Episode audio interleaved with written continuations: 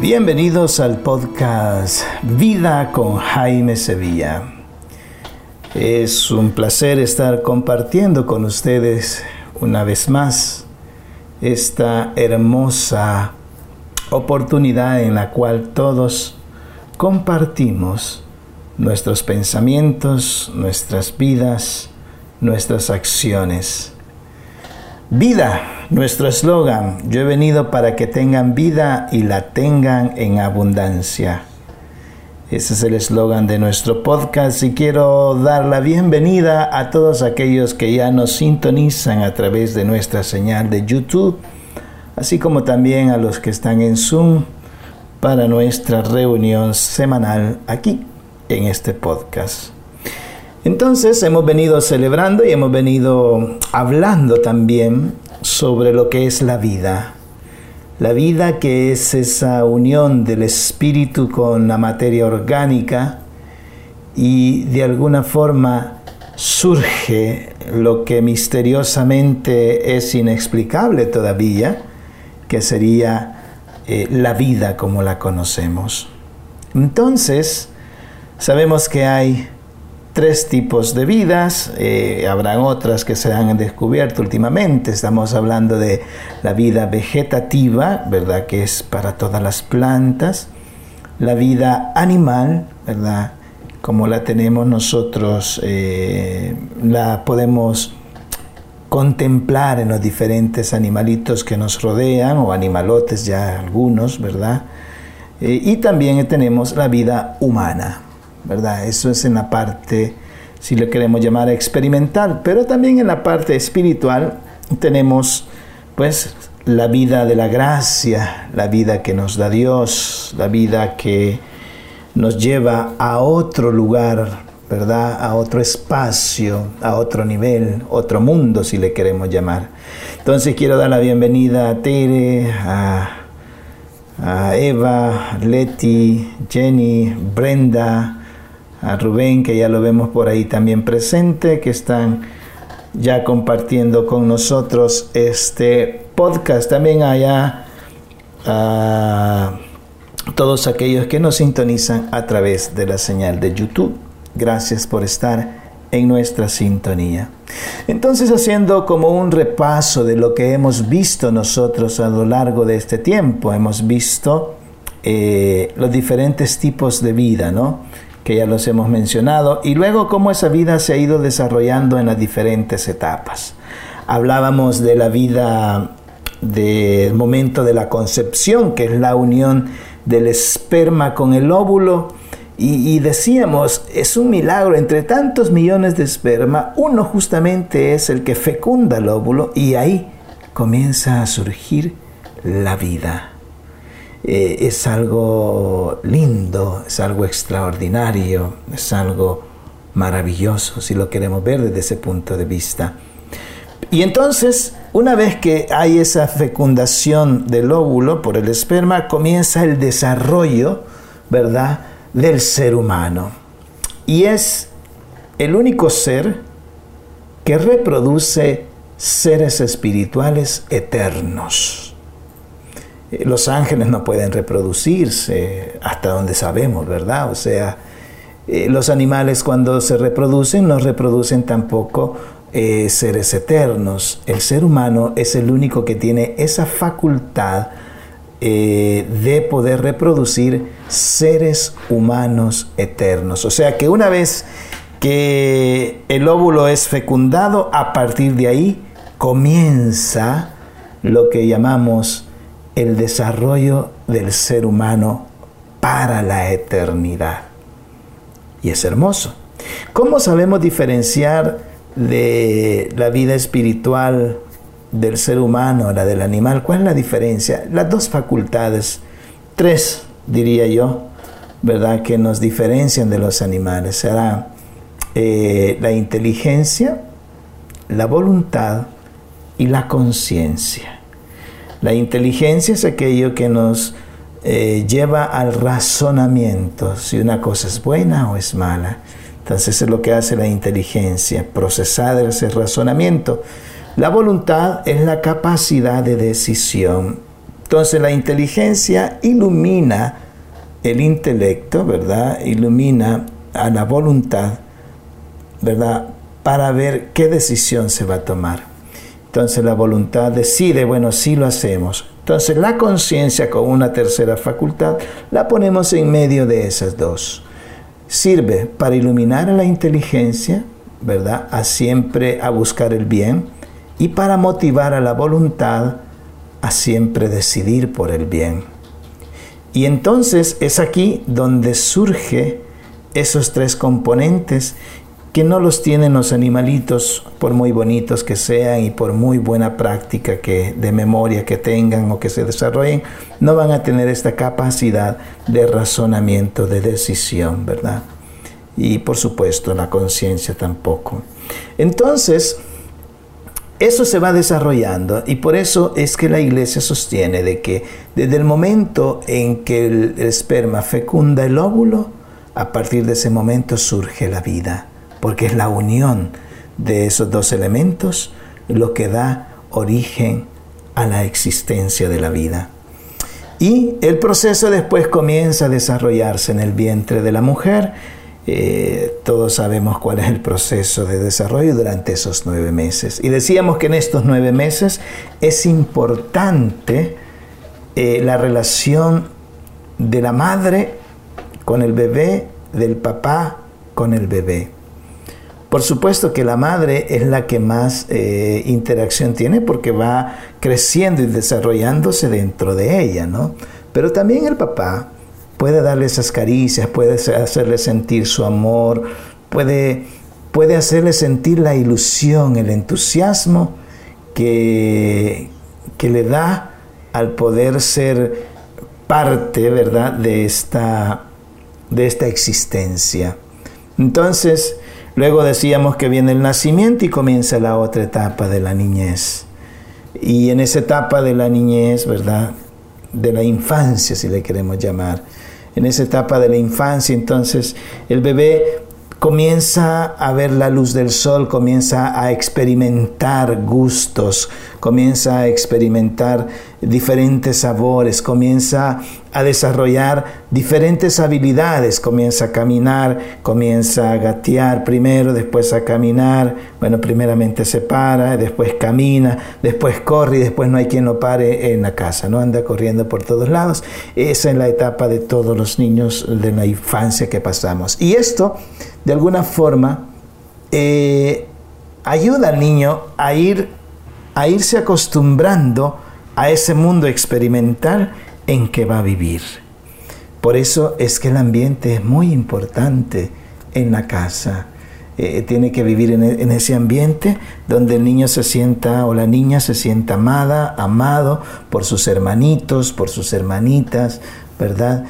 Y eso es lo que va a ir creando, ¿verdad? Eso es lo que va a ir creando en el niño o la niña esa, ese nivel, ese balance emocional, ese balance, si le queremos llamar, ese balance, eh, sí, fisiológico también, o sea, todo. Todo, todo parte de ahí. Por eso la infancia es muy importante y es importante que nosotros la sepamos también aprovechar para poner las bases sólidas en ese niño, esa niña. Ellos comienzan a ver quién los quiere, quién no los quiere, con algunos se sienten bien, con otros no, y así vamos viendo. Pero lo que sí vamos a ver es que cuando hay una mascota en la casa, generalmente el niño como que hace ese clic con esa mascota en la casa y, después lo va viendo que va, lo va queriendo mucho, se va identificando con ello. E, es muy triste que en ocasiones se lleve más con la mascota que con los propios hermanitos, pero es porque los hermanitos o las hermanitas no le dan la oportunidad de poder tener esa relación de interacción de muchas cosas que están pasando ahí. Entonces, en la infancia, luego viene la niñez. La niñez que va de entre los 4, 5 años hasta como los 10, ¿verdad? algunos dirán 11. Y en este, en este campo, de los 3 a los 10, 11 años, es donde los niños reciben las, las niñas reciben las bases. las bases de cómo va a ser su vida. Entonces, por eso en este momento el hogar es importante, importante el equilibrio emocional, importante el equilibrio eh, de los padres, de los mismos hermanitos. Eh, es el momento donde uno comienza a experimentar eh, el amor, el desprecio, la marginación, en fin, tantas cosas que uno comienza a experimentar en la niñez y todas las cosas que uno va aprendiendo. El niño aprende a amar, la niña aprende a amar, aprenden a respetar, aprenden a sentirse únicos, aprenden a ser especiales. Es importante que los niños tengan una niñez bastante balanceada. Y por eso es que son como esponjitas. La niña quiere ser como la mamá, el niño quiere ser como el papá. Todas las palabras que dicen la mamá o el papá, ellos las van a repetir después. Todas las acciones que, que dicen los papás o hacen los papás, las van a aprender a repetir después. Porque esa es la, la edad en que los niños aprenden todo. Y por eso cuando uno quiere conocer cómo anda un hogar, lo conoce a través de los niños. Los niños son los que dan esa, esas luces, ¿no? esas pistas, cómo están realmente.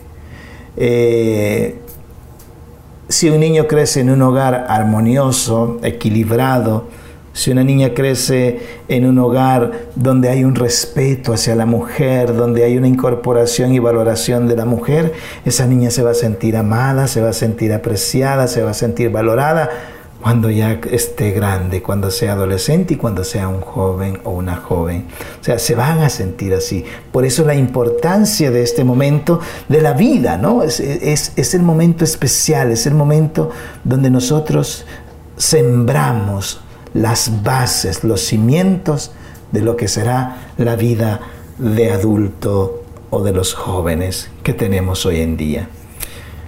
Y en estas edades también surgen las, cosas experimentales, ¿no? Esas cosas experimentales donde eh, muchas veces los niños no tienen ninguna malicia. Eh, somos los adultos los que les vamos infundiendo las malicias, somos los adultos los que les vamos eh, infundiendo esas cosas negativas. yo creo que si todos hiciéramos un balance de la vida, de nuestras vidas, nos daríamos cuenta de cómo eh, los niños son el fruto de lo que nosotros forjamos. Eh, por ejemplo, si nosotros en la niñez eh, los tuvimos descuidados, peleábamos en la casa, nos valía algunas cosas, entonces los niños van a, van a crecer con esa carencia. Los niños van a crecer con ese tipo de situaciones, ¿verdad? Si le podemos llamar anormales en la vida. Eh, decía en la última clase que cuando hoy criticamos a los jóvenes, ya sea porque se están en vicios, en drogas, en, en alcohol, en prostitución, en pandillas, etcétera, en realidad no son ellos los culpables. No, ellos simplemente son el fruto del hogar, el fruto del gobierno y las, y las sociedades que les tocó vivir, son el fruto de los adultos.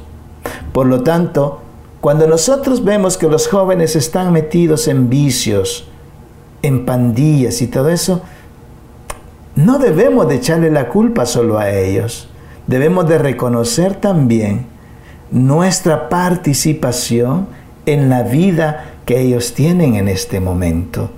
Porque si nosotros, ya sea como familia, nos hubiéramos preocupado por sembrar esos principios de respeto, de solidaridad, de justicia, de amor, de ternura, esos serían los jóvenes que tendríamos el día de hoy.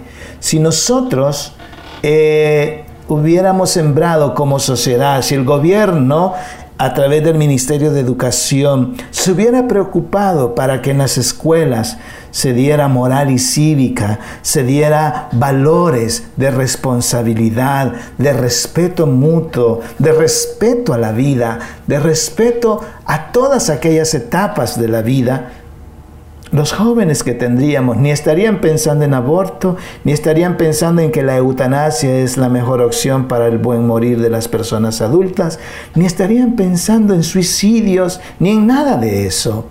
Porque tanto los padres en el hogar, el gobierno a través de los ministerios de educación y de las otras entidades, forjaron esos valores y entonces los jóvenes delincuentes, los jóvenes drogadictos, los jóvenes que se prostituyen, los jóvenes perezosos, los jóvenes sin ideales, los jóvenes sin sueños, no estarían. Todo lo contrario. Estarían esos jóvenes que le van echando la, la vida para adelante. Y entonces, por eso es importante reconocer también nuestra culpa de la sociedad que tenemos. Hoy, por ejemplo, y tengo que decirlo, tenemos una niñez, una niñez que está marcada por la tecnología, una niñez que está marcada por esa por ese vicio, si le queremos llamar, está marcada por ese vicio de la tecnología, porque ya no es simplemente ya no es simplemente una herramienta para poder eh, usarla para el bien común o para el bien personal, no. Se ha vuelto los teléfonos celulares, las tabletas, las laptops, se han vuelto una forma de mantener de alguna forma aislados a nuestros niños. Yo cuando veo a los niños los veo en la mesa con los celulares viendo sus videos. Eh, veo las casas descuidadas y las señoritas ya están grandes. Eh, ¿Por qué? Porque están viendo el videos, porque están metidos en sus diferentes aplicaciones y todo eso. Entonces, no nos quejemos de aquí a 15 a 20 años de que a esos niños no, no les importe darle un abrazo al papá, darle un abrazo a la mamá, no les importe querer compartir como, como seres humanos, como familia, porque van a estar como robotizados. Y al estar como robotizados, entonces vamos a decir, ay, que la sociedad que tenemos hoy, eh, que es diferente a la que teníamos hace 20 años. Fuimos nosotros los causantes de esa sociedad. Esa sociedad no surgió así por iniciativa propia, no, son el fruto de lo que nosotros permitimos y promovemos o dejamos que suceda en el hogar. Entonces, muchas veces esa situación nos puede llevar a perder la sensibilidad humana. Alguien puede decir, Jaime, sí, pero también sirve para hacer conciencia en las redes sociales y todo eso. Sí, estoy de acuerdo. Pero ¿cuánto tiempo pasa un niño viendo ese tipo de cosas positivas? Casi siempre está en videojuegos, casi siempre está viendo películas, casi siempre está viendo unas series. Y entonces eh, las niñas comienzan a darle sabor más a eso de, Disney World, de esas cosas, series de, de cualquier otro tipo. Y no a los hermanitos, y no a la familia, y no a los padres.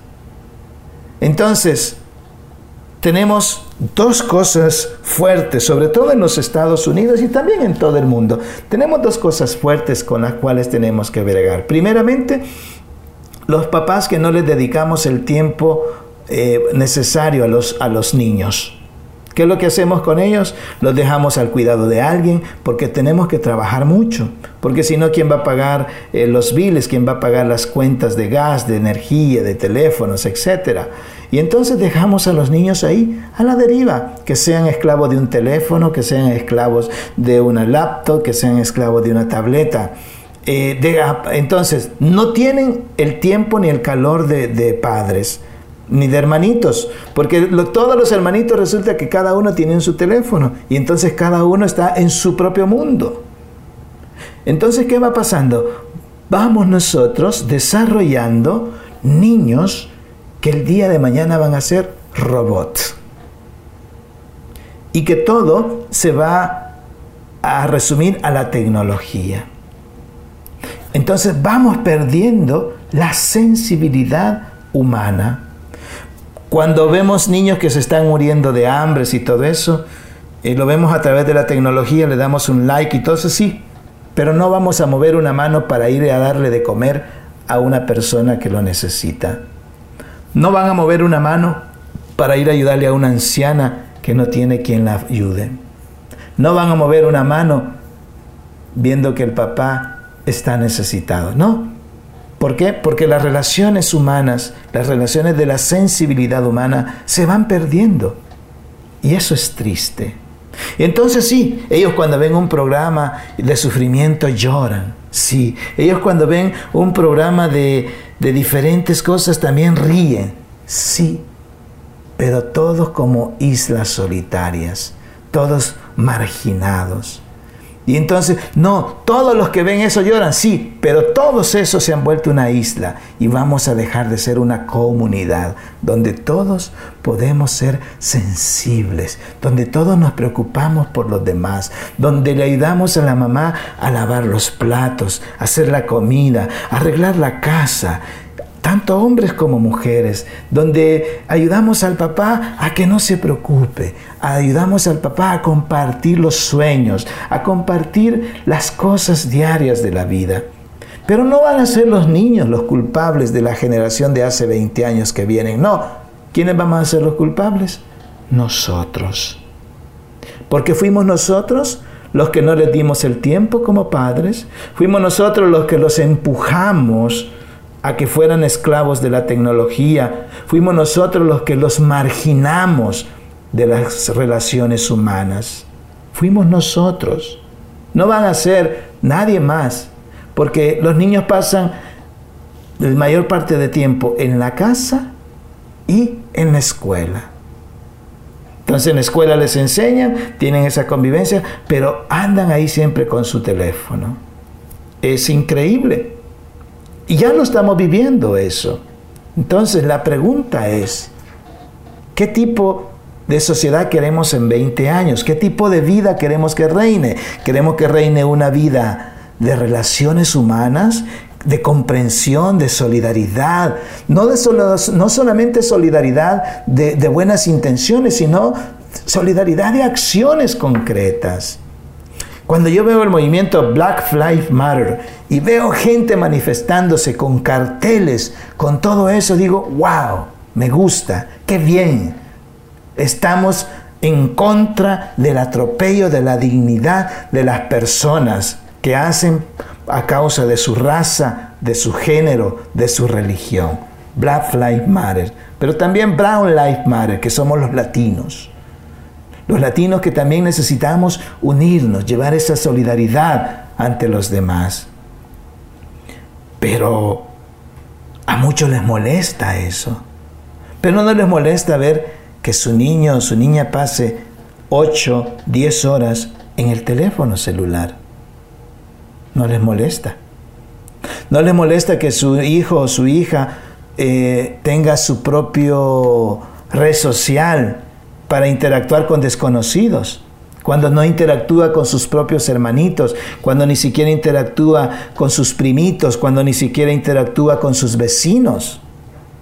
Eh, es triste, pero como que nos vamos nosotros dejando llevar por una sociedad consumista, donde es lo que nos están vendiendo y es lo que nos estamos consumiendo. El día de mañana cuando nosotros no tengamos esas, esas riquezas que traemos desde, nuestro engendramiento, vamos a lamentarlo. Solamente falta ahora, bueno, ya se dio, ¿no? La inseminación in vitro, ¿no? O las famosas células madres que también eh, van creando los famosos, eh, las personas que se reproducen y que buscan lo mejor de otra y no les importa cuántos otros seres desechan. O sea, el mejoramiento de las razas, etcétera, o los famosos clones que se van, que ya están en experimentos. O sea, estamos llegando que la, la tecnología está destruyendo también nuestra propia naturaleza. Claro, cuando se hace con los principios éticos, también se aprovecha para dar grandes avances y eso es excelente y hay que aprovecharlos. Pero cuando se juega a jugar a ser Dios, eso es triste, muy triste. Me comentaba mi esposa diciendo de que, eh, que los famosos alienígenas son seres humanos que desarrollaron tanto sus capacidades que ahora son los que vienen de regreso para advertirnos a nosotros de la catástrofe que puede suceder. Bueno, es simplemente una teoría, ¿no? O sea, no, no hay nada comprobado de nada de eso. Y que el ser humano también, de aquí unos 200 años, 300 años, que va a llegar a teletransportarse en el tiempo? Sí, con toda seguridad, porque la tecnología va creciendo de una forma descomunal, ¿no? Pero nunca perdamos lo que somos. ¿Y qué es lo que somos? Somos seres humanos. Por lo tanto, aprovechemos de brindarle a esos niños un hogar tranquilo, de respeto, de principios, de solidaridad, de justicia, de amor, de paz. Y sí, que aprovechen la tecnología, pero bien organizada. Que aprovechen la tecnología, pero de una forma educada, que no se vuelvan esclavos, que no se vuelvan títeres de ella misma. Entonces, la infancia y, perdón, la niñez, es necesario que en la niñez logremos nosotros colocar los principios fundamentales para que esos niños cuando sean jóvenes sean el fruto de lo que soñamos. Luego viene la preadolescencia y la adolescencia. En la preadolescencia comienza el, desbordamiento de las hormonas tanto en hombres como mujeres, ¿no es cierto? Y entonces comienzan los caracteres, comienzan los, los, gustos, comienzan los caprichos, comienzan que me avergüenza ahora estar con mi mamá, con mi papá, uy, qué oso me va a llevar a la escuela. Ah, mamá, mejor por cuando te parquees, parquéate un poco más allá para que mis compañeros no vean que tú me vienes a recoger. O sea, comenzamos nosotros a experimentar eh, esos cambios hormonales y cómo eh, nuestros hijos comienzan a experimentar ese tipo de rechazos o ese tipo, comienzan a enfrentarse a una sociedad donde ya no tienen la protección nuestra en ese, en ese momento, sino que ellos comienzan a, a defenderse por sí mismos. Y entonces la adolescencia, en ocasiones se arman los grupitos, pero es un momento precioso porque es el momento de los sueños, es el momento de, de, las aventuras, es el momento de los descubrimientos, es el momento de las energías, los adolescentes son dinamita, los adolescentes son esa fuerza, los adolescentes son el mundo de los sueños. Y entonces esos adolescentes, esos preadolescentes y adolescentes comienzan también a desbordar esas energías.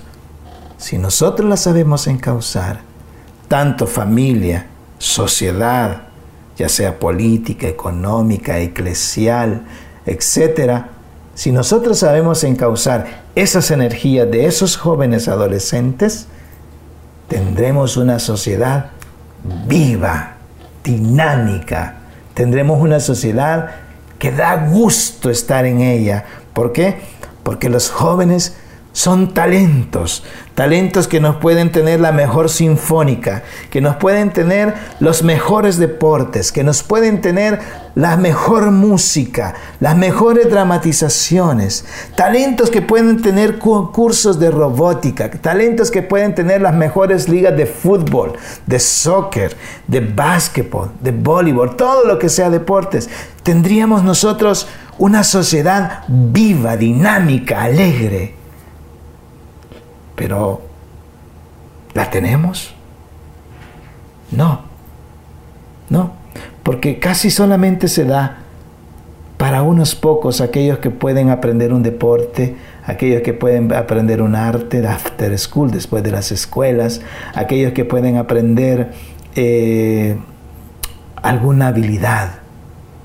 Porque resulta de que muchos de los niños jóvenes, adolescentes, no tienen, los papás no tienen los recursos para meterlos a, esos programas after school o después de la escuela. Entonces, eh, como que la sociedad, las familias, el gobierno, la iglesia misma, como que no les importa eso. Y entonces los pobres jóvenes, toda esa energía, todo eso que llevan, la retienen entre ellos. Y al retenerla, cuando vienen a explotar, explotan. Y algunos para mal. Por eso hay jóvenes que sienten más confianza en aquellos amigos que no son muy buenas compañías por las cosas que practican, pero los sienten más solidarios con ellos que sus propios padres, que sus propios hermanos, que sus propios amiguitos de barrio. Y es ahí cuando las pandillas, como también es, una edad vulnerable, entonces las pandillas comienzan a echarles el ojo desde que tienen 10 o 11 añitos y comienzan a reclutarlos para ellos. El crimen organizado comienza a echarles el ojo y después comienzan a reclutarlos para ellos. Las drogas, el licor, la prostitución, eh, la, la pornografía, todo eso comienzan a, a ver el desarrollo y los comienzan a jalar porque en la casa se nos olvidó que teníamos ese mundo juvenil de la adolescencia.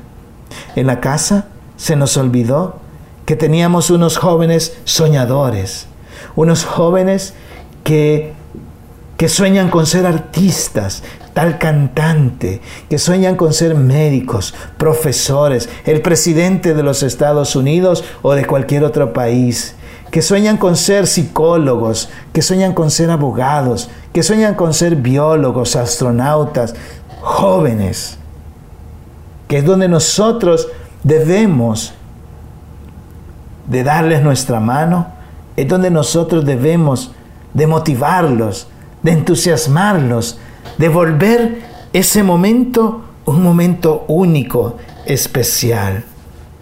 De ahí que los padres no solamente basta con engendrar a los hijos o darles de comer y trabajar para que no les falte lo necesario, que es parte de nuestras obligaciones, sí, sino también acercarse a ellos para compartir sus sueños. Y entonces, cuando un adolescente sueña con ser un gran locutor como Benny Romero que tenemos acá en los controles, cuando un joven sueña con ser bueno para la robótica y le motivamos para que siga y le apoyamos y le acompañamos y le aplaudimos. O cuando sueña con ser un gran basquetbolista, un, un gran jugador de soccer, de fútbol. ¡Wow! Esos jóvenes son jóvenes sanos, son jóvenes llenos de vida, son muchachas emprendedoras, son muchachos especiales en todo el sentido de la palabra. Pero como que la sociedad no quiere eso. Como que ya los que somos mayores sentimos envidia por no haber tenido esas oportunidades. Y por eso como que queremos pasar como desapercibida esa etapa. Y aparte de eso, les echamos la culpa de todo lo malo que hay algunas veces en la sociedad o en el mismo hogar. No, esos jóvenes son el fruto de la infancia y de la niñez. Por lo tanto, si son groseros, respondones, si son aquellos que le faltan el respeto a los demás de una forma fácil, no es culpa de ellos. Es culpa de nosotros, los mayores, los padres, los hermanos mayores, que no supimos dar esas bases, esos principios durante la infancia y durante la niñez. No, pero es que ellos son libres y por eso ellos hacen eso. Si un joven lleva esos principios, te aseguro que va a ser un joven equilibrado, va a ser un adolescente equilibrado. Pero si una niña de repente le importa cualquier cosa, tener relaciones sexuales con uno y con otro, le importa salir a las altas horas de la noche, irse a meter a esos lugares que sabemos que no va a traer nada bueno, es porque en el hogar, es porque en la casa no se sembraron principios sólidos. No es culpa de ella. ¿De quién es la culpa? De los padres y de los hermanos mayores que no lograron hacer llevar ese equilibrio de la vida cuando se iba forjando su personalidad. Entonces es importante que cada quien reconozca su parte de culpa. Eh, una niña de repente sale embarazada a los 15 años, 14 años, 16, 17 años. ¿De quién es la culpa? ¿De la niña? No, es culpa de los padres, es culpa de las escuelas, es culpa de la sociedad política y eclesial. Todos tenemos culpa, pero nadie reconoce la culpa cuando eso sucede. Todo mundo le se, la señala a ella o todo mundo lo señala a él, cuando en realidad los dedos deberían de señalar a otra parte. Esas partes que no han tenido la fortaleza de reconocer de que fueron los que fallaron. ¿Se entiende no se entiende esto? Por lo tanto, no sanaticemos los jóvenes. No veamos los jóvenes como peligros, no. Esa es una idea errónea. Los jóvenes son la esperanza, la vida, la energía, el entusiasmo, el gozo. Esos son los adolescentes. Esos son los adolescentes que nos invitan a nosotros a soñar otra vez. Cuando Manny dice, es que yo quiero demostrarle a mis papás que tengo sueños y que los quiero cumplir. Yo le digo, sí, vamos. No está en adolescencia, está ahora en la juventud. Pero son sueños que arrastra. Sueños que se lo infundió el padrino, sueños que se lo infundió la madrina, sueños que contribuyeron los padres, sueños que contribuyeron personas cercanas a él. Pregúntenle a los hijos, preguntémosles a nuestros hijos, ¿cuál es tu sueño? ¿Cómo puedo ser yo parte de él? ¿En qué te puedo yo ayudar? ¿Qué quieres que qué crees que yo pueda hacer para contribuir a tu gozo, a tu alegría, a tu entusiasmo? Yo les aseguro que esa vez, en ese momento, los hijos se sentirán parte de una familia. Porque cuando nosotros no hacemos eso, los hijos saben que están en una familia pero no se sienten identificados con ella. Por eso es que buscan otras acciones, otras vías, otros caminos, porque sienten que en la casa no encuentran el apoyo, la solidaridad, el compartimiento de los sueños y las ideas. Así sea un sueño descabellado. Mira, que quiere ser como Andrea Bocelli, amén aunque quizás la voz, mm, pues todo mundo nos tapamos los oídos cuando canta, ¿no? O sea, pero hay que compartir los sueños, hay que compartir el entusiasmo, hay que compartir los gozos, las alegrías, los adolescentes. Qué hermoso. Bien, ¿alguna pregunta que tengan sobre la niñez y la adolescencia? Pueden hacerlo. Aquellos que nos siguen a través del canal de YouTube también pueden preguntar, ¿verdad?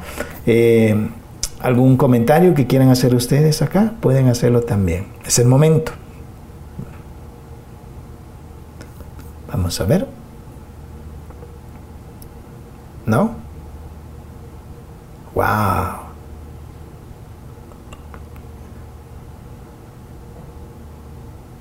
A ver, Rubén, yo te vi con ganas. A ver, ¿no? Bueno, entonces seguimos. Si Sí, a ver. Sí. Me, me, pareció muy buena el comentario que dices tú de cómo uno involucrarse en los sueños de los hijos. De qué manera uno se puede involucrar. Porque a veces, aunque no sea, a veces el apoyo económico, estarlos motivando, estarlos, este, eh, dándoles un, consejo, este, diciéndoles tal vez de qué manera uno ha conseguido salir adelante, de qué manera. Y, y yo a veces eh, me han preguntado, ¿verdad? Mis hijas, de qué manera llegué yo aquí. Y, me dijeron, me preguntaron una vez que cuál era mi sueño, mi sueño americano. Y yo les dije, no, digo, la, verdad, digo, yo cuando llegué aquí, dije, yo nunca me puse a pensar en eso. Le dije, yo pienso que mi sueño era ayudar a mis papás y a mis hermanos, porque éramos bastantes, ¿eh? Pero nunca me puse a analizar como tal vez hacerle una casa a mi mamá o que mi mamá tuviera su casa, pero como le vuelvo a repetir, éramos muchos. Entonces, este, sí es muy bueno este, involucrarse en, los hijos, porque tal vez una vez vaya haciendo un buen rol de papá, de, esforzarse, de trabajar, de todo lo que uno quiera dar y darles lo que uno quiera. Pero si uno no es como si hacemos si uno no los conociera. Porque todos somos diferentes, ¿verdad? En los hijos. Y, como dice usted, en la adolescencia, en la etapa de la adolescencia, son vulnerables a cualquier persona fuera de la calle, piensa en el trabajo, en la escuela, nos los hacen cambiar de volada, porque pues uno también pasó por ahí. Y es lo único que quería compartir, Jaime. Muy bien, gracias. De nada. ¿Verdad? Gracias. Bien, y es verdad. Pero ahora yo quiero dirigirme también a los adolescentes, a los niños también. Decirles de que nuestros padres nos dieron la vida nos han sacado hasta donde estamos. Pero también nosotros ahora podemos tener alas, alas que se van a ir preparando para cuando llegue el momento de volar. Pero también hay que ser agradecidos. Y yo creo que este también es mi llamado a los adolescentes. Saber agradecer el sacrificio que ha hecho mamá el sacrificio que ha hecho papá, el sacrificio que ha hecho aquellas personas que de alguna forma han contribuido en el lugar donde estamos. Yo sé que muchas veces no hemos tenido los papás idóneos, pero es el momento de comprenderlos a ellos y decirles que nadie les ha enseñado a ser papás que les ha tocado aprender a la brava y muchas veces careciendo de muchas cosas, pero han hecho lo mejor que han podido. Y por eso, mis queridos jóvenes, yo creo que también hay que ser agradecidos. Ojalá que en el chat de YouTube eh, podamos nosotros expresar nuestro agradecimiento a nuestros padres aquí en este podcast, sin pena, sin vergüenza. Yo les invito a los papás, a ustedes, que le digan a sus jóvenes que sigan el podcast en YouTube y que participen con nosotros. ¿Verdad? Que, que también nos hagan sentir lo que ellos sienten, lo que ellos sueñan, lo que necesitan. Entonces, eh, vamos a entrar, después de, de tocar un poco la adolescencia, ahora vamos a entrar a la juventud. Casi generalmente se da en los 18 para arriba, 18, 19, cuando ya los jóvenes sueñan con ir al colegio y terminar una carrera, sueñan con tener una casa, sueñan con tener quizás una familia, sueñan con hacer realidad los sueños de su adolescencia.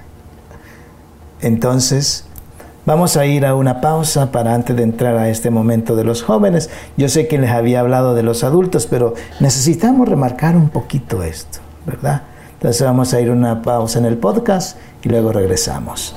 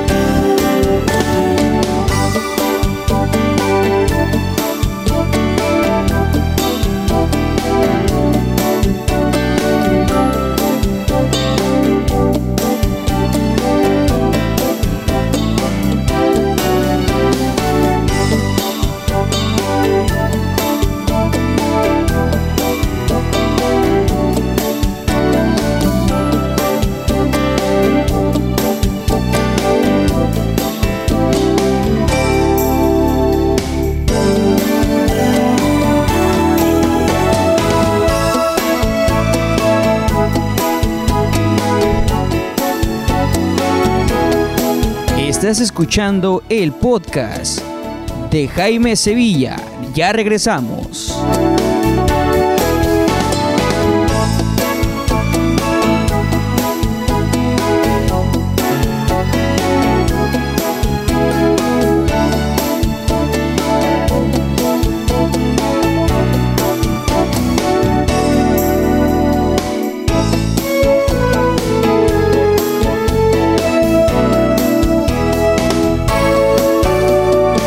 Entonces, seguimos, ¿verdad?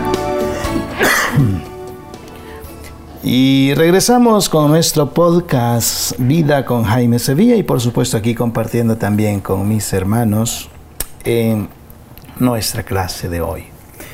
Entonces seguimos hablando sobre los jóvenes ahora. Esos jóvenes que ahora quieren hacer realidad sus sueños.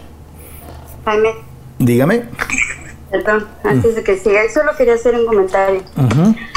Um, yo creo, yo creo que nunca es tarde darse cuenta de si fuimos buenos padres o buenos tíos o malos tíos. Así es. Yo creo que es muy valioso reconocer y yo creo que sea la edad del niño o del joven, sea la edad que sea, yo creo que si uno tiene el valor de decir, la regué, y, y asumirlo, yo creo que nunca es tarde para enmendarlo, para pedir perdón a lo mejor, tanto y como hijos como, como padres, por lo que no se pudo hacer a veces por las posibilidades, pero por lo que se dejó de hacer también. Y yo creo que nunca es tarde para, para encaminar a nuestros hijos, no solo a que sean buenos, buenos hijos. O, o, a veces muchos padres dicen, es que mi hijo no es malo. Pues no, no es malo, pero tampoco es, es bueno, tampoco aporta a la sociedad, tampoco es... Eh, ¿Me entiende? Entonces yo creo que nunca es tarde para, para, para hacer eso, para reconocer, no hice todo, pero a lo mejor todavía es tiempo para hacerlo. Y, eso es muy puntual. Y, agradezco, Eva, ese comentario hermoso, ¿verdad? Como padres podemos reconocer, claro que sí. Es, es una de las gracias que Dios nos concede, la honestidad. Eh, fuera de, de cámara y de, del podcast, eh, me decía Manuel, ¿no? Meni Romero, me decía, que también hay que ver que muchos padres sacrificaron sus propios sueños por sacar a sus hijos adelante. Y, ese es un concepto muy bonito. Es verdad, muchos padres han sacrificado sus propios sueños. Muchos padres han tenido que trabajar duro para que a sus hijos no les falte nada. Muchos padres han sido capaces de decir sí a ese reto que la vida les emprende.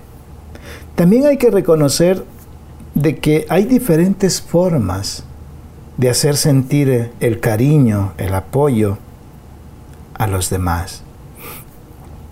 Algunas veces los hijos quizás quisiéramos que nos lo demostraran de una forma, pero resulta que el padre solamente aprendió de otra.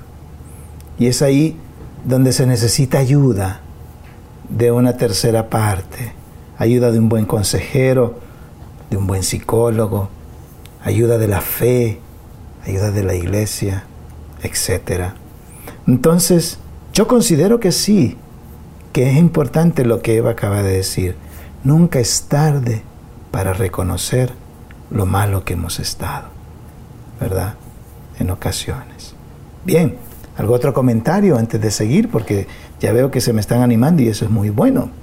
Ven, y si hay alguna pregunta en el chat de YouTube, nos la hace saber, ¿ok? Ok, estamos bien hasta ahorita. Bien.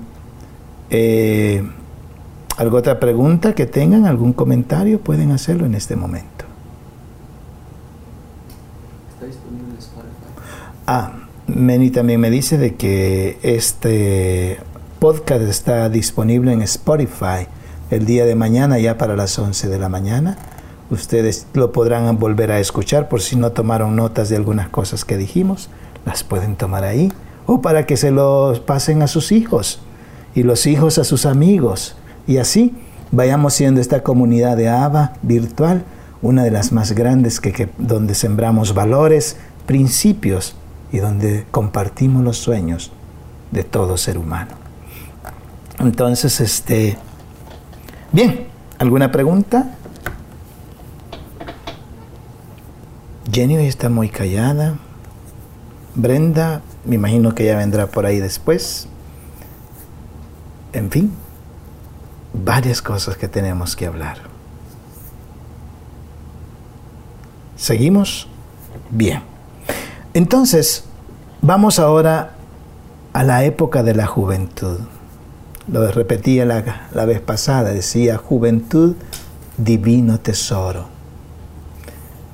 Es verdad, la juventud es el momento más hermoso en el cual vamos materializando los sueños de nuestra adolescencia. Algunas veces esos sueños también se ven truncados. Algunas veces los sueños se vuelven complicados de alcanzar. Pero no porque la culpa quizás sea de nuestros padres. No quizás porque la culpa sea de nosotros mismos, sino que muchas veces la culpa viene de otras entidades externas, como puede ser la sociedad política. Es triste ver cómo tantos jóvenes en los Estados Unidos terminan su escuela y no pueden seguir en la universidad porque son indocumentados.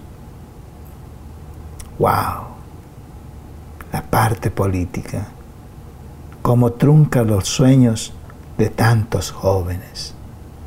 Por eso el programa del Dreamers o de DACA para mí fue una respuesta maravillosa a tantos jóvenes y a través de este medio pedimos a las entidades y autoridades correspondientes de que piensen en los sueños de estos jóvenes.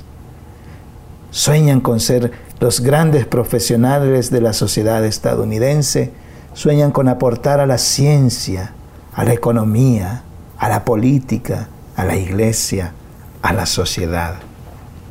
Grandes sueños. Grandes sueños que muchas veces se ven truncados porque no se tiene el dinero suficiente para alcanzar, lograr coronar una carrera. Si todas las sociedades económicas supiéramos valorar la riqueza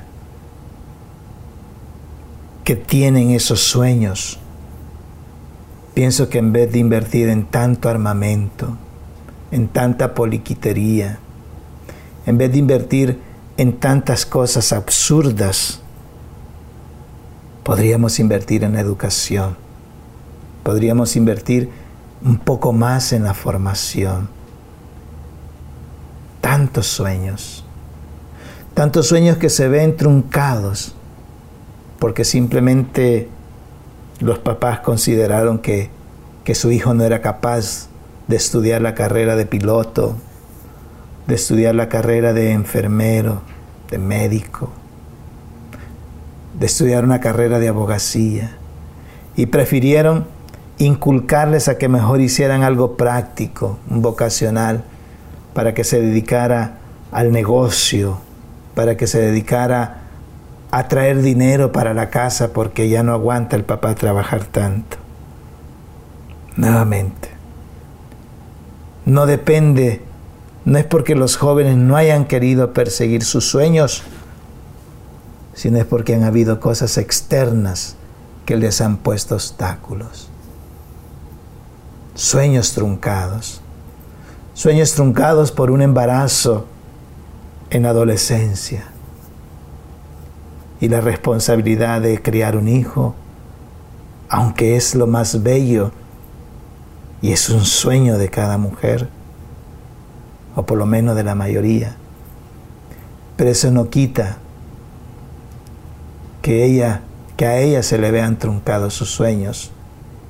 Pero ella hace el sacrificio por amor, porque se dedica a su hijo, porque se dedica a cuidarlo, a llevarlo adelante.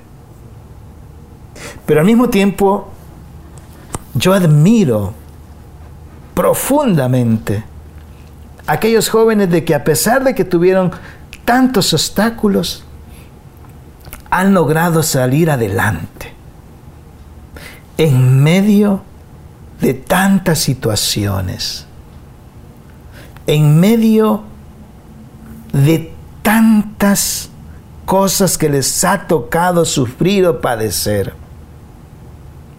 Primero, quizás porque sus papás no han tenido los recursos financieros para poder facilitarles un poco más. su sueño de coronar la carrera. Pero ¿cómo han podido? Han hecho préstamos, se han endeudado, trabajan y estudian, tratan de seguir adelante. Y esos jóvenes, mis queridos amigos, son, son el ejemplo de fortaleza de nuestra sociedad. Y para ellos, vaya mi amor, mi respeto, mi admiración. Me encanta cuando una persona vende pupusas en El Salvador para pagarse la universidad. Me da gusto cuando un estudiante va de mesera a un restaurante para pagar el cuarto que no alcanzó de su beca en la universidad. Me da gusto ver a un joven trabajando de deliveries, de DoorDash o lo que ustedes quieran, para pagar su carrera. Qué belleza. Y tengo que decirlo. También me da mucha ternura y al mismo tiempo mucha, mucho sentimiento ver a jóvenes de 18 años que emigran a este país por querer darle un futuro mejor a sus papás y a sus hermanos. Eso, para mí, es un sacrificio tan grande. El que un joven renuncie a sus propios sueños por ayudar a alcanzar los sueños de sus papás y de sus hermanos. Eso es muy laudable. Eso es bello. Y es una persona que vale mucho. Porque se aventuró a llegar a una sociedad que desconocía. Porque se aventuró a morir en el trayecto por llegar a un país que le brindara las oportunidades. Porque estando aquí sufrió desprecios, humillaciones, marginaciones y todo. Pero aún así logró salir adelante.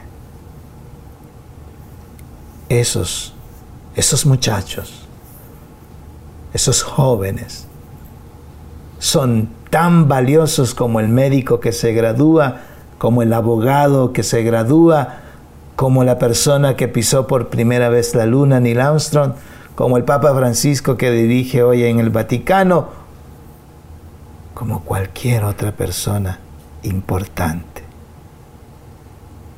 La importancia no nos lo dan los puestos de poder, de fama o financieros o religiosos. La importancia nos la da a nosotros, el valor nos lo da a nosotros la humanidad que desarrollamos en nosotros mismos. Por eso, un saludo a todos los jóvenes migrantes. Mis respetos y gracias por ser ejemplo de vida.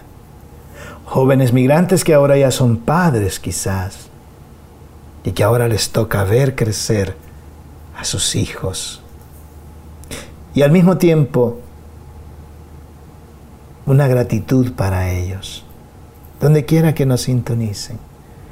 Jóvenes que han emigrado a Europa, Asia, Latinoamérica, a ellos también. Gracias por estar y por ser ejemplos vivos de esta sociedad. Y después de, de que nosotros vamos viendo ese tipo de jóvenes que también han sacrificado sus propios sueños por darle el sueño a sus papás?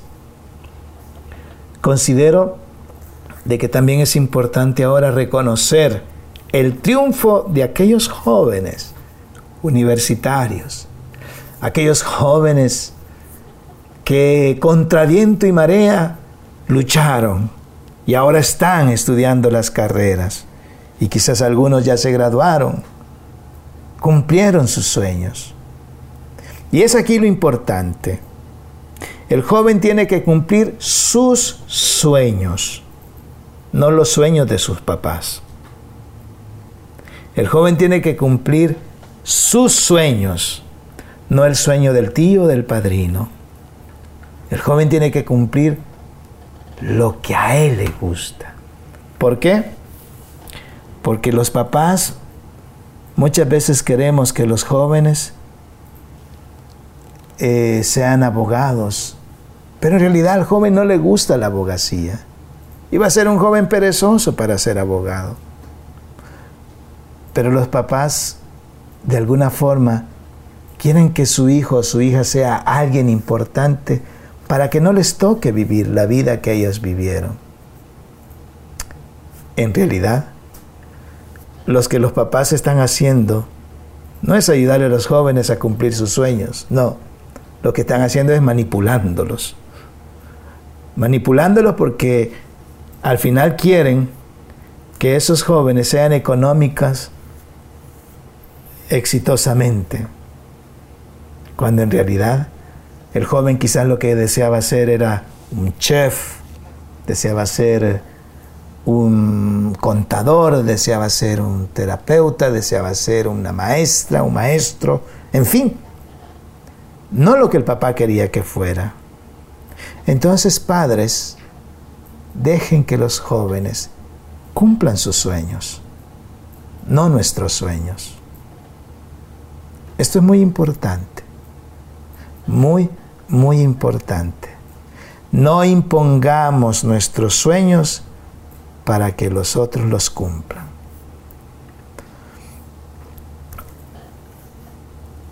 Entonces, cuando nosotros vamos viendo que esos jóvenes ya van cumpliendo sus sueños, la sociedad va cambiando. Ahora la pregunta es, esos jóvenes, ¿Qué tan responsables van a ser? ¿Qué tanto van a ayudar a su familia? Depende. ¿O qué tan solidarios van a ser con aquellos que lo necesitan? Eso va a depender mucho de las bases que nosotros pusimos en su niñez, en su adolescencia porque los jóvenes son el fruto de la niñez y de la adolescencia. Los principios que nosotros infundimos en la niñez y en la adolescencia ahora son el fruto en la juventud. Y según esos principios, así va a ser nuestra sociedad. Los jóvenes, la edad de la madurez que se va forjando los jóvenes, la era donde le toca hacerse caminos, porque ya los papás los prepararon para ello. Los jóvenes, el presente de nuestra sociedad. Los jóvenes, el núcleo de nuestra sociedad. Entonces, este mundo maravilloso tienen que disfrutarlo. Muchachos, salgan, disfruten la vida. Váyanse a la playa, váyanse a un bar, váyanse a algún lugar. Son libres. No caminen bajo prejuicios.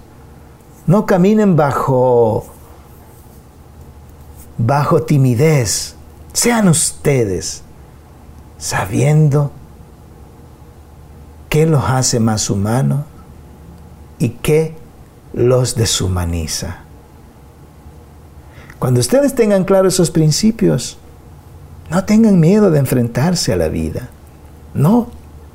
¿Por qué? No se escondan. Porque no tienen nada que esconder. No, no le tengan miedo qué es lo que va a pensar papá o qué es lo que va a pensar mamá. Porque ustedes no están viviendo la vida de ellos, están viviendo su propia vida. Queridos amigos jóvenes, vivan sus vidas, no las vidas de otros. Vivan sus sueños, no los sueños de otros. Vivan porque hay que vivir y vivir bien. Y esto nos lleva a nosotros hacer todo con responsabilidad. Esto nos lleva a nosotros a poner en práctica aquellos principios que aprendimos en nuestra niñez y adolescencia. Esto nos lleva a nosotros a enseñar y a transmitir toda esa riqueza que arrastramos de nuestras casas, de nuestros padres, de nuestros hermanos. Pero vivan, no dejen que nadie les permita o les impida vivir, teniendo en cuenta que cada acción tiene consecuencias, teniendo en cuenta que cada palabra tiene su eco, teniendo en cuenta que las responsabilidades de cualquiera de nuestros actos son nuestras. Cuando nosotros vivimos Así vivimos la vida, saboreamos la vida. Nadie vive por nosotros, somos nosotros los que vivimos. Y eso es hermoso. A ver, si algún joven nos escucha, ¿cómo estás viviendo tu vida? Nos encantaría saber. ¿Y qué es lo que más te gusta hacer? Hay jóvenes que les encanta el deporte y, son felices después de la escuela, después del trabajo, van a un partido de fútbol, van a, van a correr, van a tocar guitarra, algún instrumento, van a hacer aquello que más les gusta. Algunos a leerse un buen libro, otros a verse una buena película, otros a componer, en fin, tantas cosas que hay. Entonces, ¿cómo vivimos la vida? Es el momento para que ustedes, desde sus casas, compartan con nosotros en nuestro chat, en nuestro programa. Acuérdense de que también lo pueden hacer el día de mañana en Spotify. Este mismo programa va a estar también saliendo para ustedes. En YouTube Music y Google Podcast. En YouTube Music también dice Many y en eh, Google Podcast. Entonces, gracias a Dios, Meni Romero es un experto en este tipo de cosas. Yo ya estaría perdido en la selva de la China. No sé cuántas selvas habrán en la China, ¿no? Pero bueno. O en el Amazonas, dijera alguien por allá, para no irnos tan lejos. Bien, ok. ¿Alguna pregunta que tengamos? Comentarios.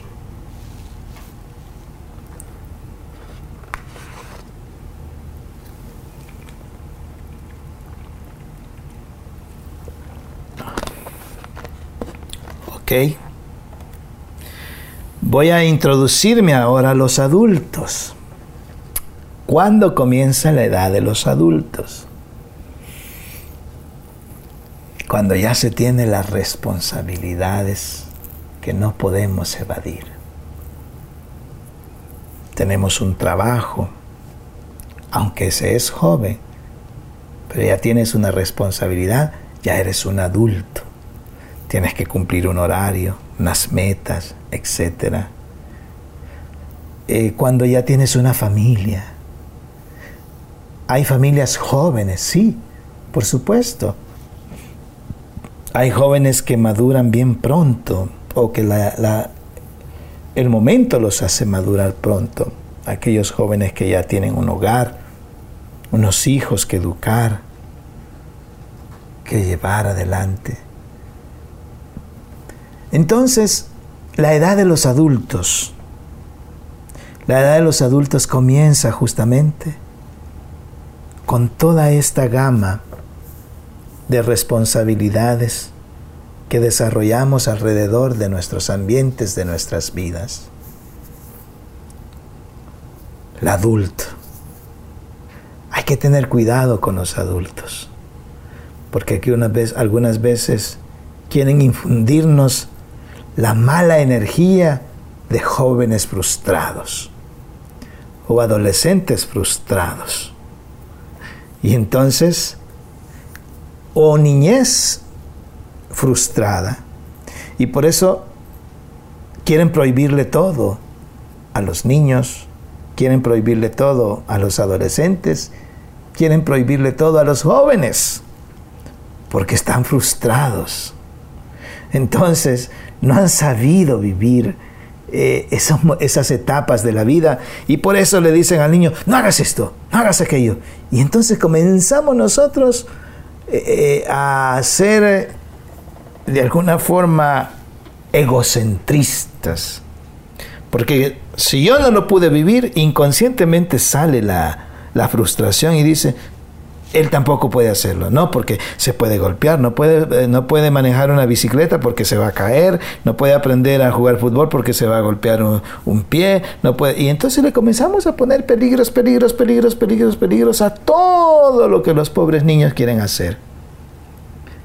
Pobrecitos los niños, están con un padre frustrados. Y no hay peor padre que un padre frustrado. No hay peor madre que una madre frustrada. Y entonces eh, la madre, ¿verdad? Cuando le prohíbe al niño decir todo. Y entonces lo que hace para que la deje en paz le dice, toma, aquí está este teléfono, ahí busca que jugar. Y entonces así no quiere como, como relacionarse con ella o con él, porque no vivió esa etapa. Y inconscientemente, muchas veces los padres jóvenes frustrados quieren prohibirle eso a los niños. O lo contrario, o les dan tanta libertad que se les olvida la responsabilidad. Entonces, el punto del equilibrio, ¿dónde está? Cada uno tiene que buscarlo, según su ambiente, según su sociedad. Es triste ver, y, y quizás esto pasa en todas las etapas, es triste ver cuando en las escuelas algunas niñas, porque sus papás tienen más dinero, hablan de gustos, de viajes y de otras cosas, con una niña o con un niño, pues que sus papás son pobres, ¿no? Y entonces, esos niños tienden a sentirse de menos. Esos niños o esos jóvenes, adolescentes o esos jóvenes incluso ya adultos, tienden a sentirse, y el joven adulto no tanto, pero sí algunas veces hace efecto, tienden a sentirse mal. Eso se llama falta de autoestima. ¿Por qué? Porque nosotros tenemos que enseñarle en la niñez, incluso desde la infancia, en la niñez, en la preadolescencia y en la adolescencia, de que ellos tienen que amarse por lo que son. Tienen que amarse y valorarse por el hogar que les ha visto crecer, por el hogar que les arropó.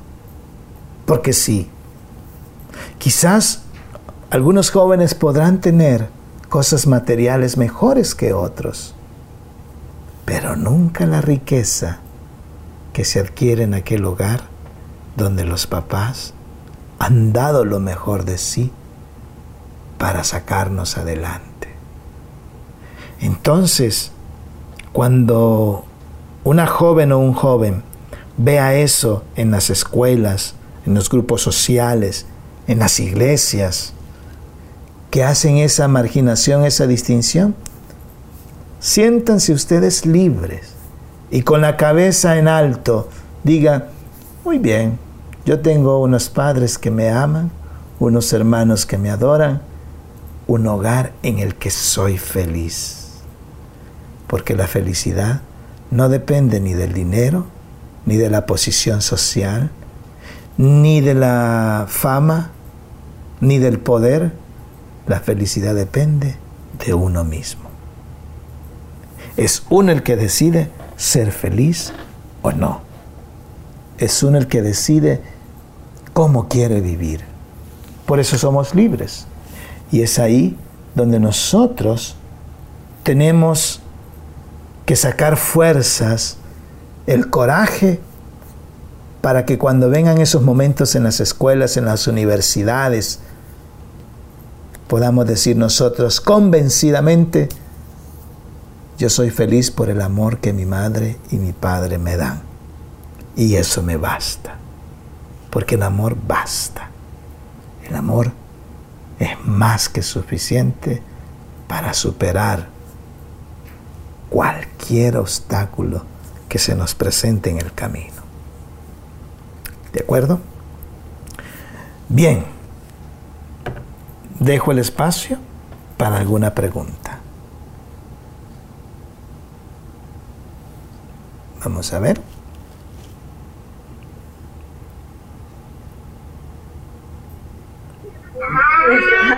Sí. Entonces, ¿hasta dónde es el límite en donde podemos nosotros decirle a nuestros hijos, no hagas esto? Bueno, porque a veces es inconsciente lo que hacemos, ¿verdad? Como yo les digo muchas cosas. como, como ver, este, por ejemplo, películas este, donde pasen desnudos, ¿no? Yo les digo, no, no, no, yo sé que los van a ver este, cuando tengan cierta edad, pero a mí no me, no me gusta que vean aquí en mi casa. Entonces, este, ¿hasta dónde es eh, ese es el límite que dices que es por nuestra frustración, eh, el ponerle, el decirles, no hagas esto, no hagas lo otro, o, o dame un ejemplo porque no entiendo.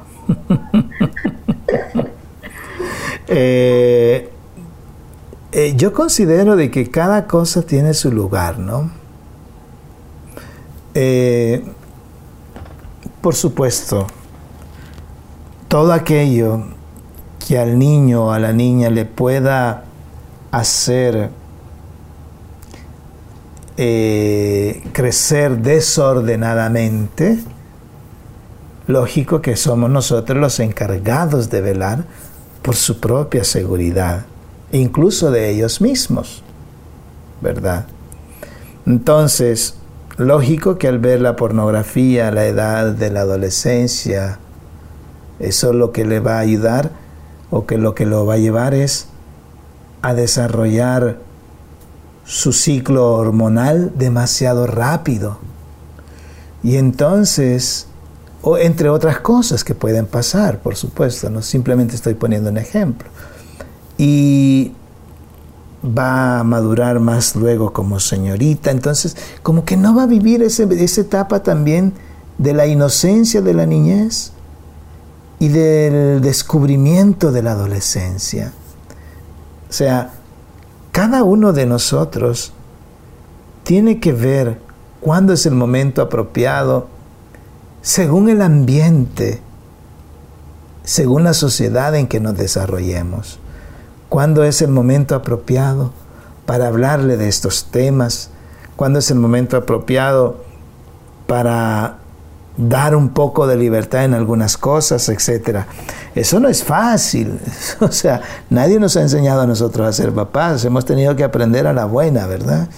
Entonces, uh, yo no soy quien para decirles cuándo, no, no, cada padre, cada madre tiene que, que ver el tipo de hijo que tiene y basado en eso, entonces uno va permitiendo ciertas cosas. Porque al final diría San Pablo, ¿no? Todo me es permitido, pero no todo me es provechoso. Hay cosas que no son de buen provecho según las edades. ¿Ok, Jenny? Sí, gracias. Ok. Este, ¿Alguna otra pregunta?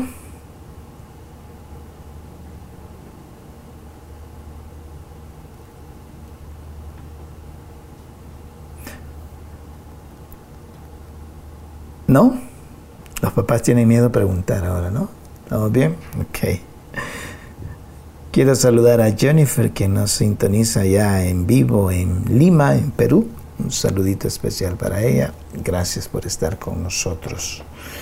Ah, bien, entonces, luego llegamos a esta etapa de la de adultos.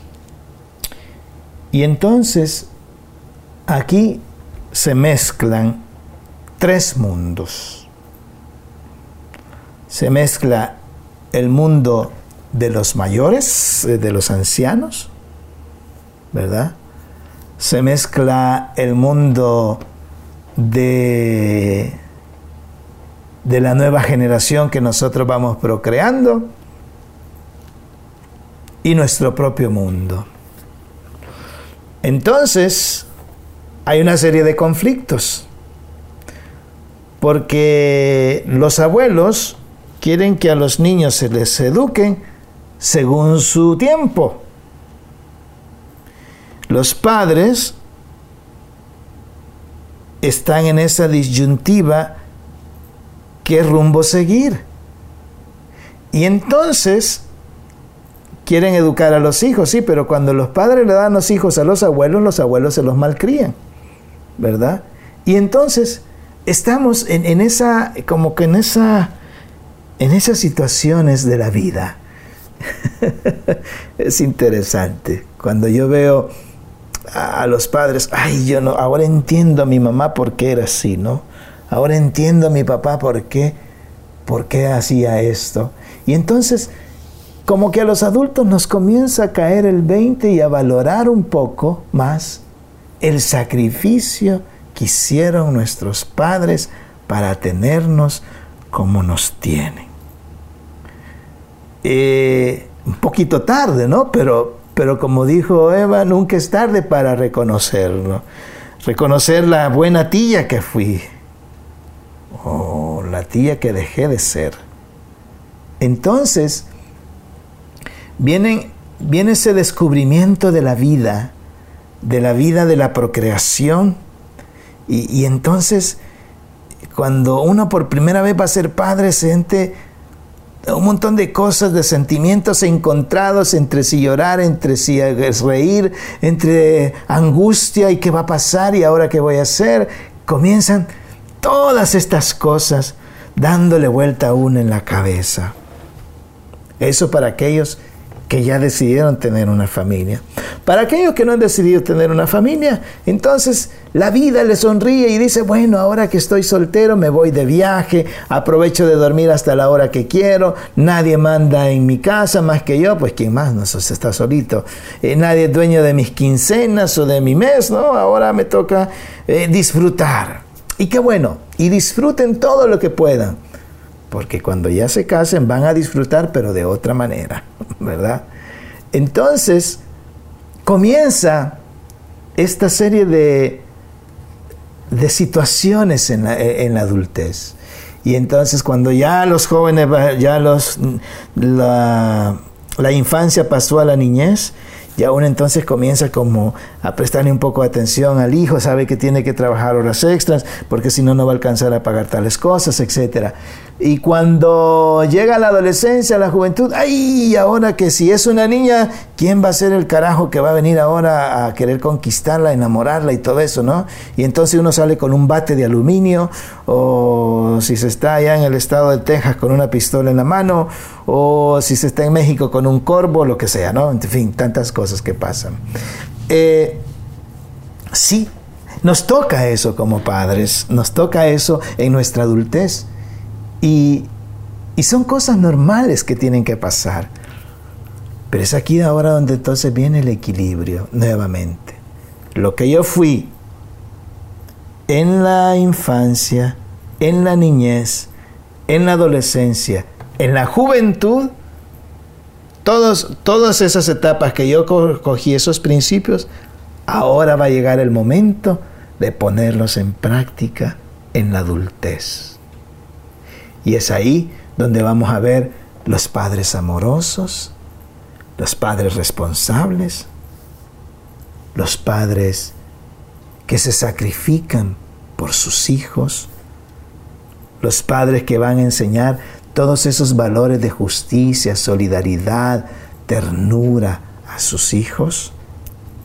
O también veremos los padres irresponsables, los padres machistas, las madres feministas, veremos a los padres que les vale todo, que no les importa lo que su hijo haga. ¿Y son ellos los culpables? No. La culpa es de los padres de los padres, porque ellos no le infundieron todos esos principios en la niñez, en la adolescencia, en la juventud. Pero no solamente ellos, también la sociedad, tanto política, religiosa, económica, etc. ¿Por qué? Porque resulta que cuando los jóvenes iban a la iglesia, la iglesia todos, en vez de, de infundirles un Cristo de amor, un Cristo de ternura, un Cristo solidario, de justicia, no. Todos lo resumían a la norma moral. Sexo, es la norma moral que prevalece en la sociedad eclesial. Y entonces, ¿qué es lo que sucede? Sucede que tú si haces esto es pecado, si haces esto es pecado, y todo es pecado. Sobre todo porque todo se resume a unas normas en ocasiones, no siempre, en ocasiones absurdas, de quererle prohibir a los jóvenes la exploración de lo que son ellos en sí. Ellos son jóvenes seres humanos sexuados. Mientras que la escuela les habla abiertamente de los anticonceptivos, mientras que la escuela les habla abiertamente de los abortos, les habla abiertamente de tantas cosas, en la iglesia, no. En la iglesia todo lo que la escuela dice, eso es pecado. Y entonces todo le aprendemos, le dijimos a los jóvenes que era pecado. En vez de, de enseñarle al joven a que tiene que valorarse a sí mismo, a que tiene una dignidad que cuidar, a que el respeto mutuo y personal siempre debe estar por encima de cualquier deseo, de cualquier pensamiento. O sea, cambiar las estrategias. Porque igual de la sexualidad les van a hablar en todos lados. Les van a hablar en escuela, les van a hablar en sus amigos, les van a hablar en el internet, les van a hablar en... Entonces, nosotros tenemos que quitar esa marca de la iglesia. Después cuando hablemos de la iglesia vamos a hablar sobre eso, ¿verdad? A profundidad. Pero debemos de darles a ellos la oportunidad de ser libres, de no condenarlos, de no decirles que van a estar en pecado. Por favor, los jóvenes lo que quieren escuchar es oportunidades, sueños, cosas diferentes. Fallamos muchas veces en eso.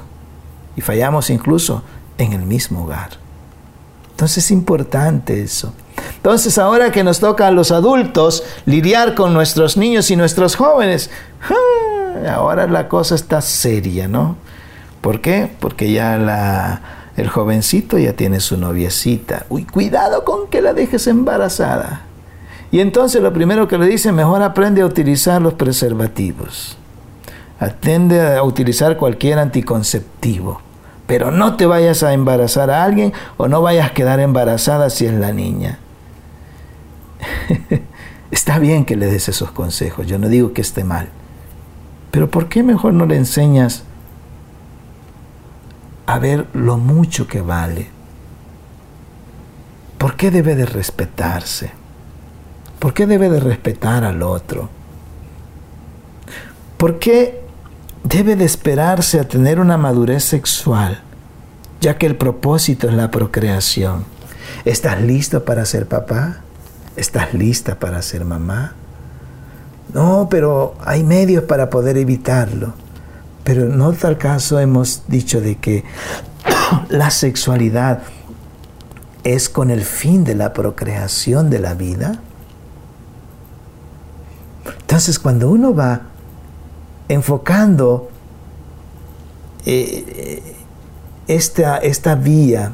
Cuando uno va enfocando este tema por estos caminos distintos, el joven aprende a amarse, el joven aprende a valorarse, el joven aprende a respetarse, el joven sabe cuál es el propósito de las relaciones sexuales.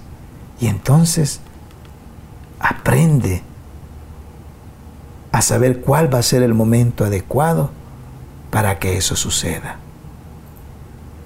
Pero muchas veces lo que hacemos es satanizarlo y ver la relación sexual como una ocasión mala, cuando todos sabemos que no es así. Pero hay que explicarlo, hay que hacérselo entender a ellos. Ellos no son tontos, ellos entienden perfectamente mucho más de lo que usted y yo imaginamos. Tenemos que darles las oportunidades a ellos. ¿Se entiende o no se entiende esto? ¿Sí? Qué difícil tarea de ser ahora adultos, ¿no? Nos toca bregar con lo que bregaron nuestros padres. Y es ahí donde entonces tenemos todo un reto. Pero quiere que les diga una cosa. La etapa de la adultez es la etapa de la vida. La etapa de la adultez es donde por primera vez nosotros tenemos conciencia de todo lo que está pasando a nuestro alrededor. Porque cuando somos jóvenes adultos, simplemente nos dedicamos a nuestro trabajo, a nuestros estudios y no tenemos conciencia más de lo que pasa. Pero cuando ya somos jóvenes adultos con responsabilidades, cuando ya somos adultos que formamos un hogar, Ahí entonces donde nos cae el 20 y comenzamos nosotros a ser conscientes de todo lo que nos rodea. Y es ahí donde nos preocupamos quizás por el medio ambiente, es donde nos preocupamos quizás por conseguir mejores oportunidades para nuestros hijos, por forjar nuevos caminos para que todo esto vaya a una dirección de éxito o lo que por lo menos lo que nosotros pensamos que le va a convenir mejor a nuestros hijos. Es la etapa más hermosa y hay que vivirla, hay que disfrutarla, hay que disfrutar el abrazo de esos muchachos, de esas muchachas y decirles cuánto les amamos. Que siempre sientan el amor, que siempre sientan la ternura, que siempre sientan que cuentan con nosotros, que siempre sientan que la casa es su hogar y aunque tenga 50, 70 años y ustedes tengan 100, siempre será el hogar. Así somos los latinos. Jaime, pero también ellos tienen que volar y hacer su propio, sí, cuando ellos lo decidan hacer, por supuesto. Pero aún así regresarán otra vez a la casa, ya sea para el Día de Acción de Gracias, ya sea para Navidad, ya sea para el Día de la Madre, para el Día del Padre, van a regresar, porque nosotros les infundimos lo valioso que es estar en familia y ser familia.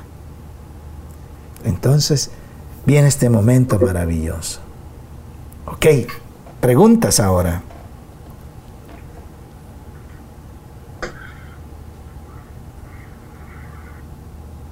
A ver.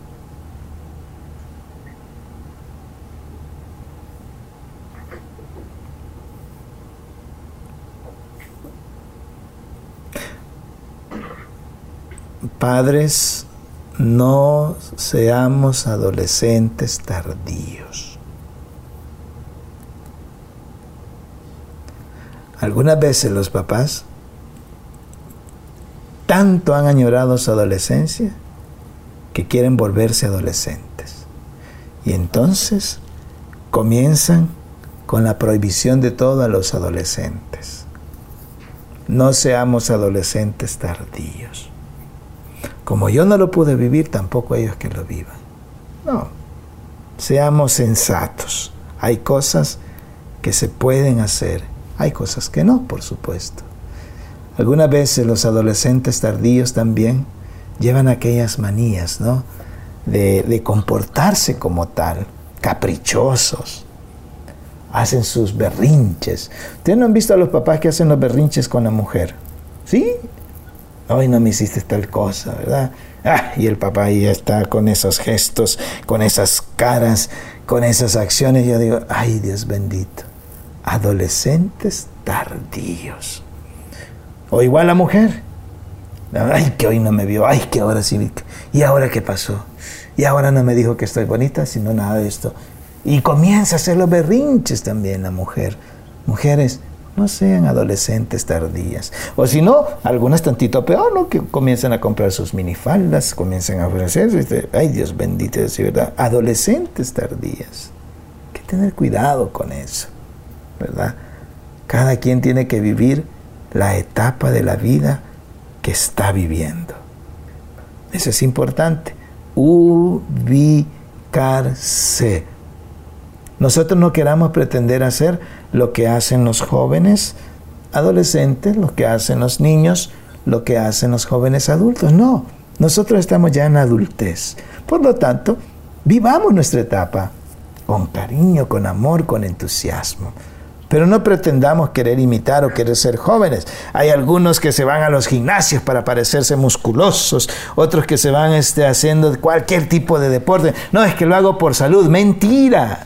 No lo hace por salud, lo hace por querer parecerse más joven, se quita la barba, el pelo y hace su figurita y todo eso, ¿verdad? Es que me quiero mucho. No, quiere, quiere sentirse joven, quiere volver joven. Jaime, eso es malo. No, no es que sea malo, pero hay que ubicarse la edad en que nos toca vivir. ¿Se entiende? Es importante eso. Entonces, no, no queramos ser e, ese joven de de 20 cuando ya tenemos 40. No, tenga, no queramos ser esa jovencita de 17, de 18, cuando ya tienes 38, 50. No queramos ser esos jóvenes que están libres, solteros, y querer vivir nosotros como solteros. Ya sabemos que no se puede.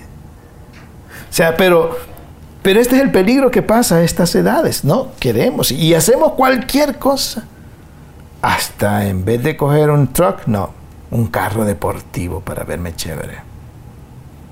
No, un carrito que sea más atractivo. Y entonces, como que se cambian los papeles. En ocasiones los jóvenes adultos se vuelven más maduros, más maduros que los mismos papás.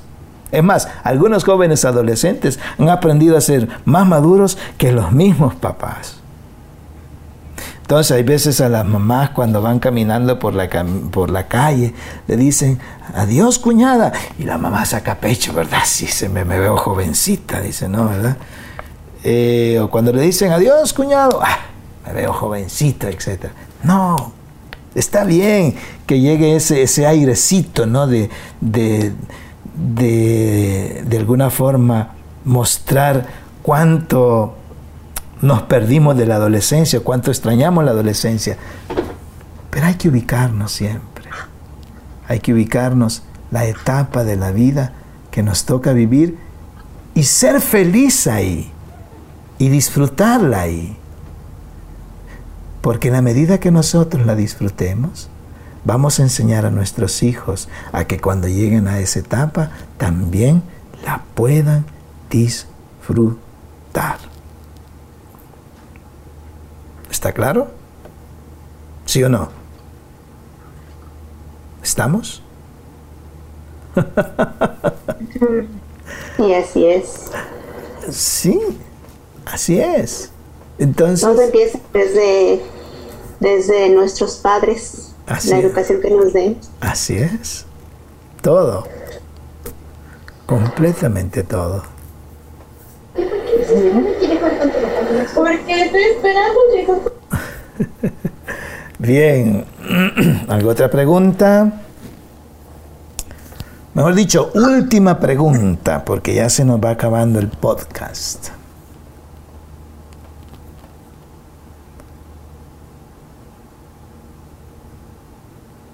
Última pregunta.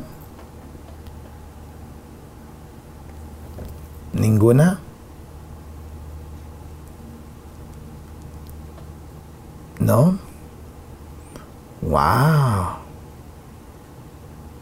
Primera vez que yo no escucho preguntas en mi clase así. Significa, Meni, que todo estuvo bien, ¿verdad? bien, quiero darle gracias a toda la audiencia que nos siguió a través de, de YouTube, aquellos que nos van a seguir en Spotify. Mañana pueden volver a escuchar esta misma presentación, ¿verdad? Y agradecerles a todos ustedes porque hemos compartido este momento con los jóvenes. El próximo jueves hablaremos de la ancianidad y la vejez. Entonces vamos a quizás a ponerlo como el otoño y el invierno, De la vida. Este, para que sea algo bonito, algo que podamos todos compartir en la casa. Vida es el podcast de Jaime Sevilla. Gracias a Meni Romero, quien nos asiste siempre en los controles de todo esto y en la producción de este podcast. Y agradecerles a todos ustedes, a Rubén, Guadalupe, ¿verdad? A Yolanda, a su esposo, Tere, en fin, Jenny, Brenda, Leti, Eva, todos los que han estado presentes, ¿verdad? Josefa, que también nos ha acompañado, todos los que han estado presentes, don Carmelo y su esposa, que también nos están escuchando en YouTube, un saludito especial para ellos. Y no sin antes orar y decirles que les esperamos en el próximo podcast que va a ser el próximo jueves. En el nombre del Padre y del Hijo y del Espíritu Santo. Amén. Te damos gracias, Señor, porque nos has permitido estar reunidos en tu presencia y reflexionar sobre la vida. Te pedimos que nos ayudes siempre a que tu amor nos acompañe en todo momento y sobre todo a valorar y disfrutar cada etapa de la vida que nos toque vivir, desde la, desde la concepción en el vientre, desde la infancia, la niñez, la preadolescencia, la adolescencia, la juventud, la adultez, la ancianidad y la vejez. Haz que cada uno sepamos descubrir la riqueza que hay y vivirla como tal en cada una de ellas. Que tu amor nos acompañe siempre. Amén. En el nombre del Padre y del Hijo y del Espíritu Santo. Amén. Amén. Muchas gracias a todos. Muchas gracias.